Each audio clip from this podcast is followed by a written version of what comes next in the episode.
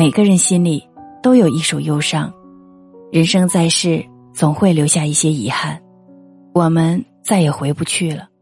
奇怪的是我们总是盯着我们失去的或者是得不到的却从来不珍惜放在眼前的。